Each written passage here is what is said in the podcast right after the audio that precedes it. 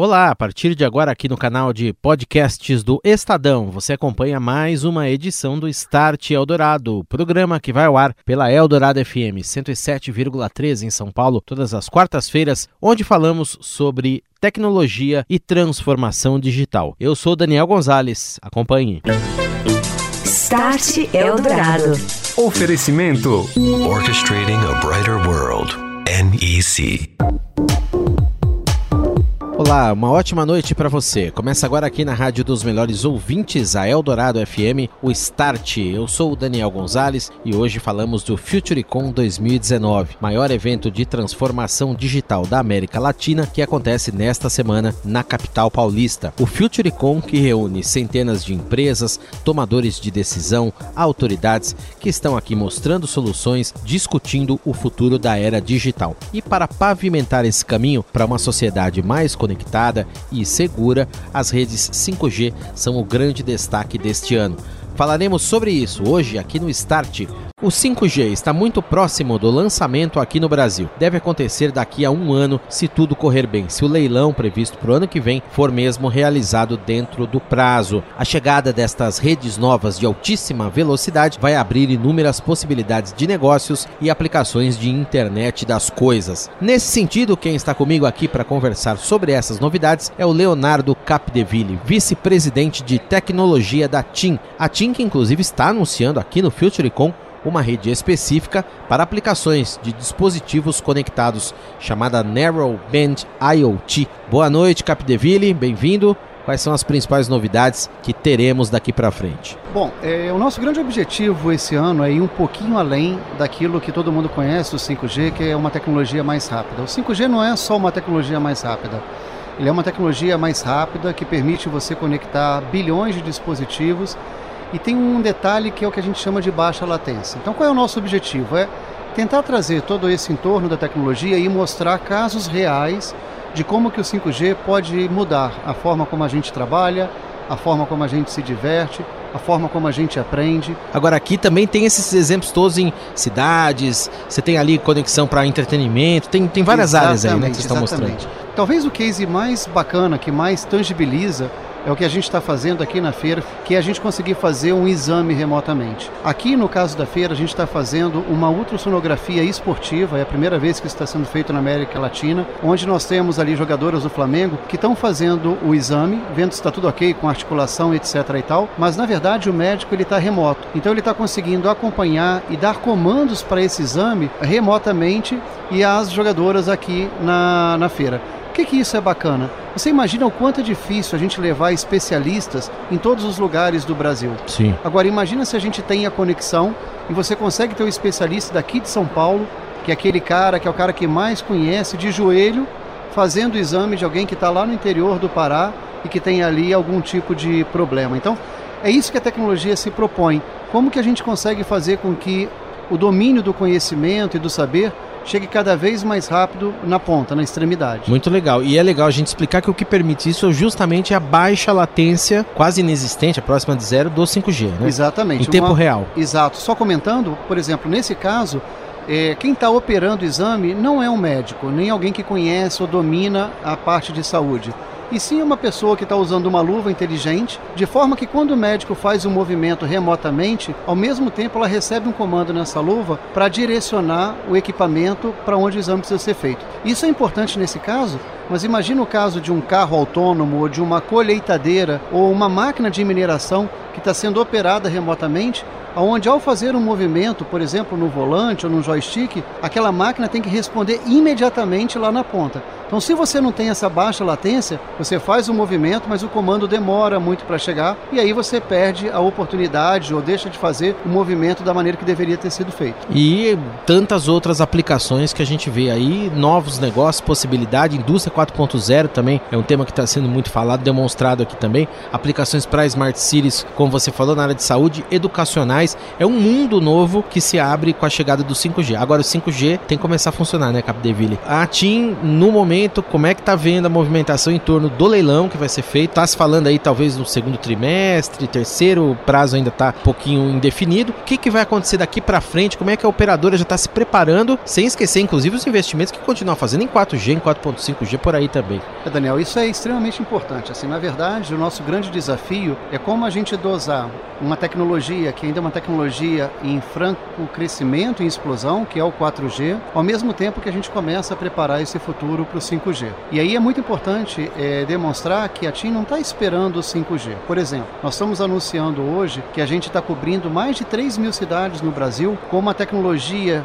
é, que usa o 4G chamada de Narrowband IoT e com isso você permite que você tenha uma cobertura para essa internet das coisas ou machine to machine 40% maior do que a cobertura natural que você usa para os smartphones. Outra coisa interessante é que quando você vai para essa internet das coisas, então você está automatizando, por exemplo, os teus medidores de energia elétrica ou você está fazendo um controle dos seus semáforos na cidade ou de estacionamento para saber aonde tem a vaga. Quando você faz esse tipo de investimento, é fundamental que você tenha não só a conectividade garantida, mas que você utilize muito pouca bateria ou muito pouca energia, porque aqueles dispositivos têm que ter um tempo de vida útil muito longa. Então, por exemplo, quando a gente usa o Narrowband IoT, você consegue fazer com que o dispositivo tenha baterias que duram até 10 anos. Então, dessa forma, você faz o teu investimento, ele tem a conectividade e você não precisa o tempo inteiro estar tá fazendo a troca daquele ponto de conexão. Então, vem aí o 5G, mas nós estamos até lá investindo muito forte ainda no 4G para que a gente já consiga trazer esse tipo de conexão.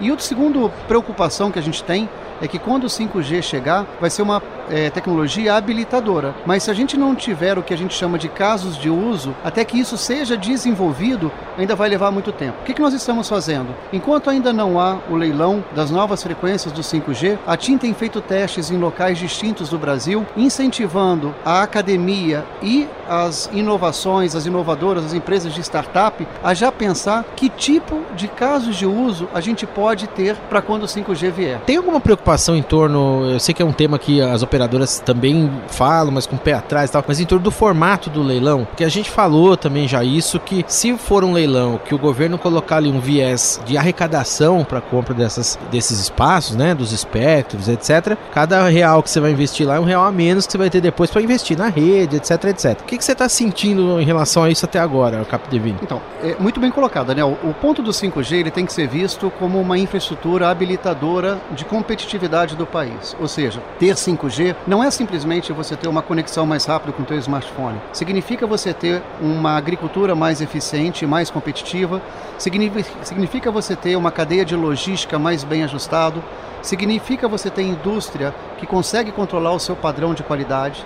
Significa levar educação na ponta com maior qualidade. E saúde hoje, também, como a, saúde, gente citou. Hoje o EAD já é uma realidade, uhum. mas imagina você poder ter, através, por exemplo, de realidade aumentada e realidade virtual, a oportunidade de treinar e educar alunos que estão no interior com a mesma qualidade que você teria de uma forma presencial numa sala de aula de uma universidade brasileira, americana, israelense, o que quer que seja. Então, quando a gente fala desse ecossistema do 5G, e isso não é no Brasil, é no mundo, a gente está falando de ter um país mais competitivo de ter um país mais produtivo, de ter um país que consiga gerar mais riqueza. Se a gente ver o 5G como essa questão de posicionamento, quase que um plano de Estado, a gente vai ver que a principal fonte arrecadatória não está na cobrança do espectro, mas ela vai estar tá em toda a geração que essa riqueza e esse aumento do PIB pode produzir. O que nós esperamos do governo é que ele consiga ter essa visão e contrabalancear essa questão de viés arrecadatório versus aquilo que é o investimento de cobertura. E por uma razão muito importante. É a primeira vez na história das telecomunicações em que você tem uma nova tecnologia chegando, quando a tecnologia anterior à do 4G ainda demanda muito investimento. Então, num determinado momento, nós vamos ter que continuar investindo no 4G, porque é ali que estão os clientes, é ali que estão os smartphones, é dali que vem a nossa receita e a nossa capacidade de investimento, mas ao mesmo tempo vamos ter que investir em adquirir novos espectros, novas frequências para o 5G, em cumprir as obrigações que sempre vêm desse leilão e depois ainda ter investimento para fazer a cobertura da nova tecnologia. Ah, já fôlego aí. Ah, já fôlego. E esse é o ponto. Se isso não for muito bem balanceado, o que mais pode sofrer é o investimento no 5G. É, a operadora, falando da rede dela, a TIM, é, Capdeville, a rede está preparada já em questão de infraestrutura? Vocês já pensaram ali? Eu sei que há que se fazer algumas adaptações, por exemplo, em, em estações ali dos, nos rádios, nas antenas, centrais de rede, etc, etc. A operadora já está digamos, com a sua estrutura bem adequada quanto a isso? Olha, o 5G é uma jornada, ele não é pontual, não uhum. é de uhum. uma hora para outra, eu abro o olho e a gente já tem já o 5G. Começa.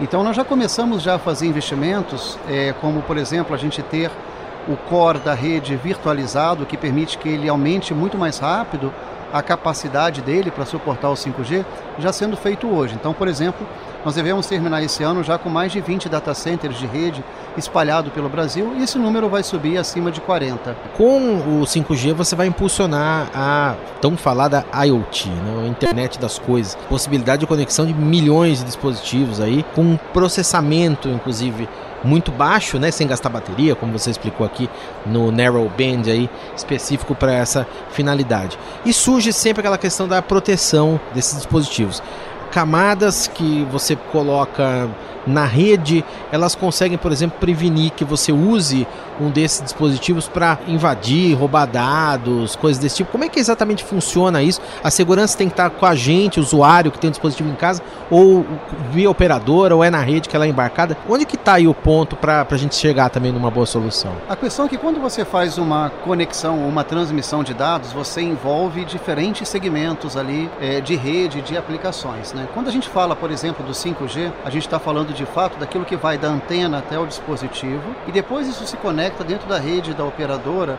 através de redes de transporte. Num outro momento, ela vai para dentro da internet. O que eu posso te assegurar é que o 5G é um padrão mundial.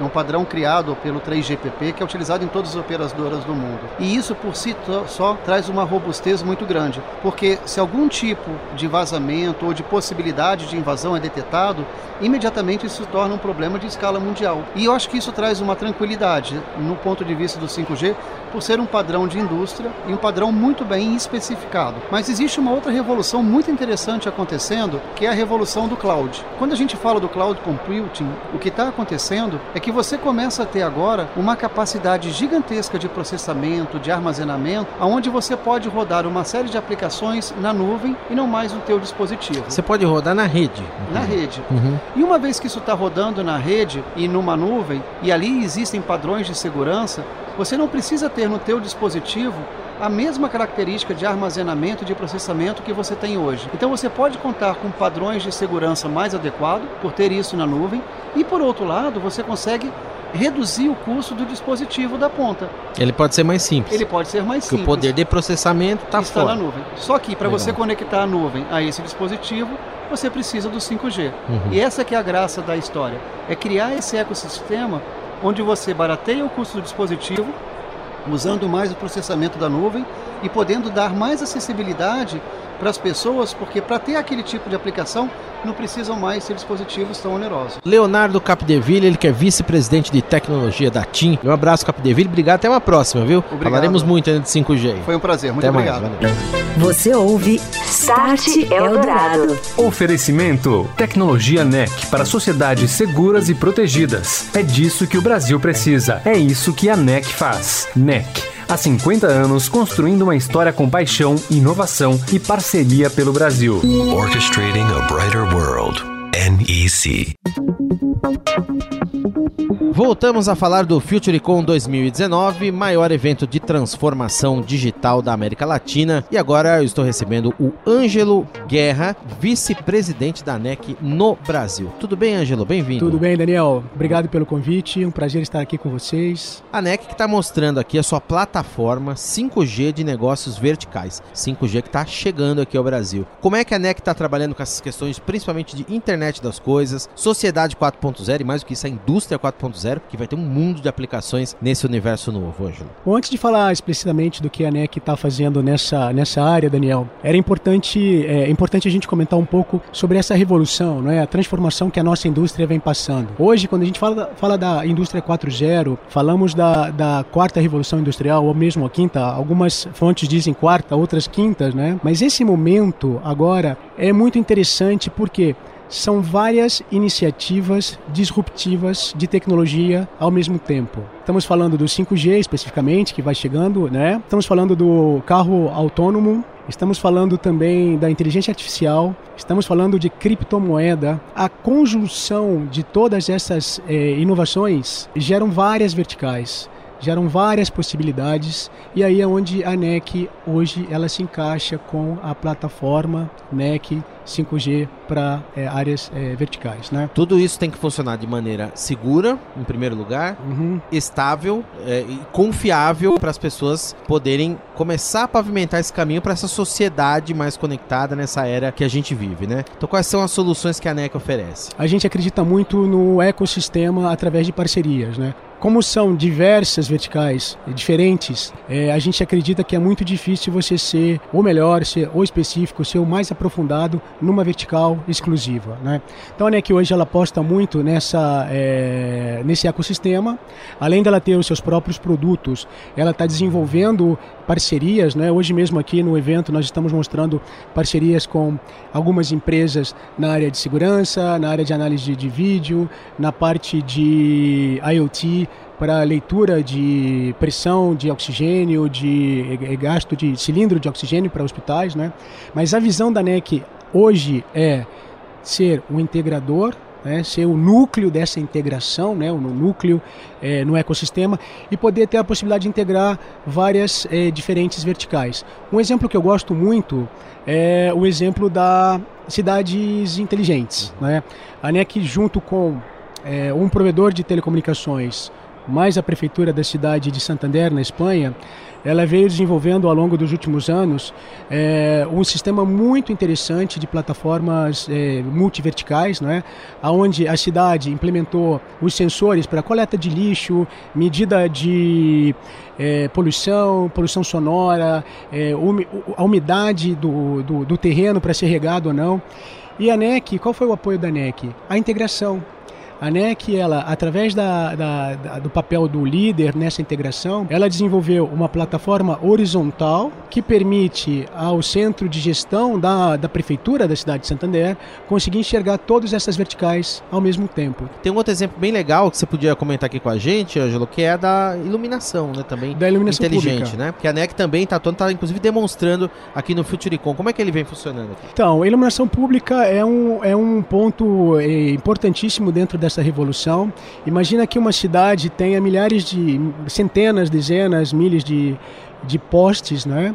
E se você utilizar esses pontos para você fazer é, medida de temperatura, medida de poluição, até mesmo com câmeras de surveillance, né?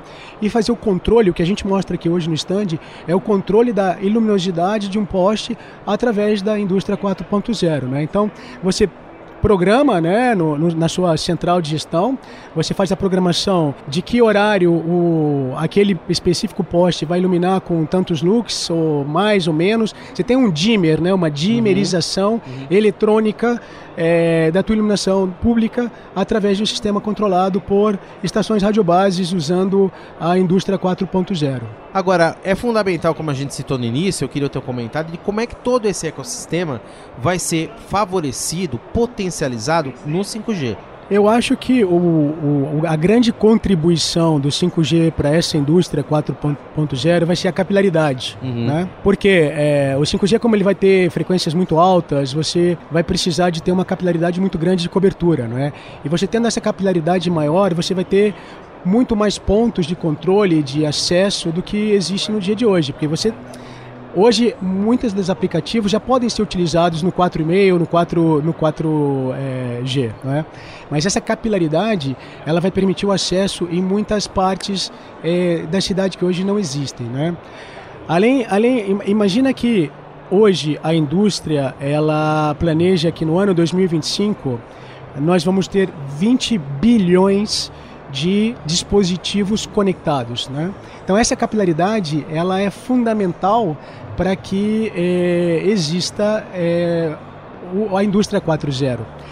E voltando à sua pergunta, como a ANEC ela está vendo, apoiando e participando dessa revolução através de parcerias. Né? Hoje, então, eu falei da, da municipalidade de Santander, mas existem outros exemplos no Japão é, através de, do operador da NTT Docomo com a prefeitura de uma cidade japonesa, a ANEC tem desenvolvido, é, levado a medicina a áreas rurais, né, utilizando a tecnologia 5G, onde, um caso muito simples, uma, um médico em Tóquio, ele consegue, através de, do vídeo 4K transmitido pelo 5G, uhum. consegue ver o estado de uma ferida, o estado de um, um comportamento de um paciente em uma zona rural, numa cidade pequena no Japão. Aqui no Brasil, Angelo, qual é a tua visão também? A gente, citamos no início, as redes devem ser lançadas possivelmente no ano que vem, fim do ano que vem. Uhum mais força em 2021. A NEC está oferecendo essas, eh, essas soluções todas de integração aqui para governos no Brasil também? Como é que está essa, essa conversa aqui com autoridades, principalmente no Brasil, cidades também, para a gente ter também não ficar só no Japão, na Europa, mas trazer para nossa realidade aqui. Assim, Exatamente. Bom, a NEC no Brasil ela tem trabalhado nos três vértices de, do, do, de um triângulo, não é? que é o setor público, o setor empresarial e as empresas de telecomunicações propriamente ditos. Né? E o interessante é que o centro desse triângulo é a NEC com sua, o seu poder de integração. É? Com o setor público, temos falado muito sobre é, gestão de controle e reconhecimento facial para a segurança pública. A NEC tem é, realizado alguns projetos pilotos né, é, com algumas prefeituras da, do governo de São Paulo, por exemplo. Falando com os operadores, onde a NEC, através dos seus parceiros, consegue fazer a integração para instalação e desenvolvimento da rede 5G, especificamente. E hoje a gente no Brasil ainda na etapa pré-5G, que tem que preparar todo o pipe, no, toda, toda a via para que o 5G possa é, ser implementado. E com as empresas também temos conversado muitíssimo, porque sem essa combinação, empresa, parceiro é, de governo ou parceiro de telecomunicações e tecnologia, não, não existirá as verticais e não existirá o 5G. Então temos cobertos, coberto né, essas três vértices do triângulo que é importante para a chegada do 5G. Legal. E aplicações, a gente lembra aqui para o nosso ouvinte, tem as mais diversas. A gente fala de indústria, indústria propriamente dita, chão de fábrica, conectado, agronegócio. Você tem muita aplicação em cidades inteligentes. Nas nossas casas teremos também uhum. é, soluções baseadas em 5G, educacionais, aplicações educacionais para a saúde, como o Ângelo citou aqui, diversos tipos. E a gente não sabe, né, Ângelo?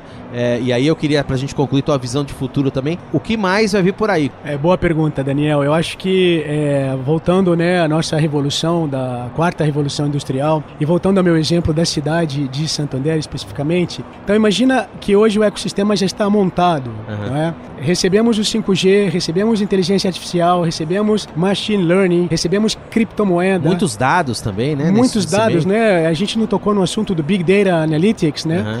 Mas hoje a capacidade de ter um alto processamento dessa informação também vai mudar muito a nossa sociedade. Então você imagina que você tem a cidade toda conectada e as máquinas começam a pensar, começam a te dar informações antes que eventos aconteçam. Vamos numa direção de, através da tecnologia, ter um mundo é, mais seguro, um mundo mais conectado. Eu acho que a nossa qualidade de vida vai ser bastante maior do que a que a gente tem no dia de hoje. Eu conversei com o Ângelo Guerra, vice-presidente da NEC no Brasil. Aqui eu agradeço a presença aqui no nosso estúdio. Ângelo, muito obrigado. Obrigado, Daniel. Próxima. Você ouviu Start Eldorado. Oferecimento: Tecnologia NEC para sociedades seguras e protegidas. É disso que o Brasil precisa. É isso que a NEC faz. NEC, há 50 anos construindo uma história com paixão, inovação e parceria pelo Brasil.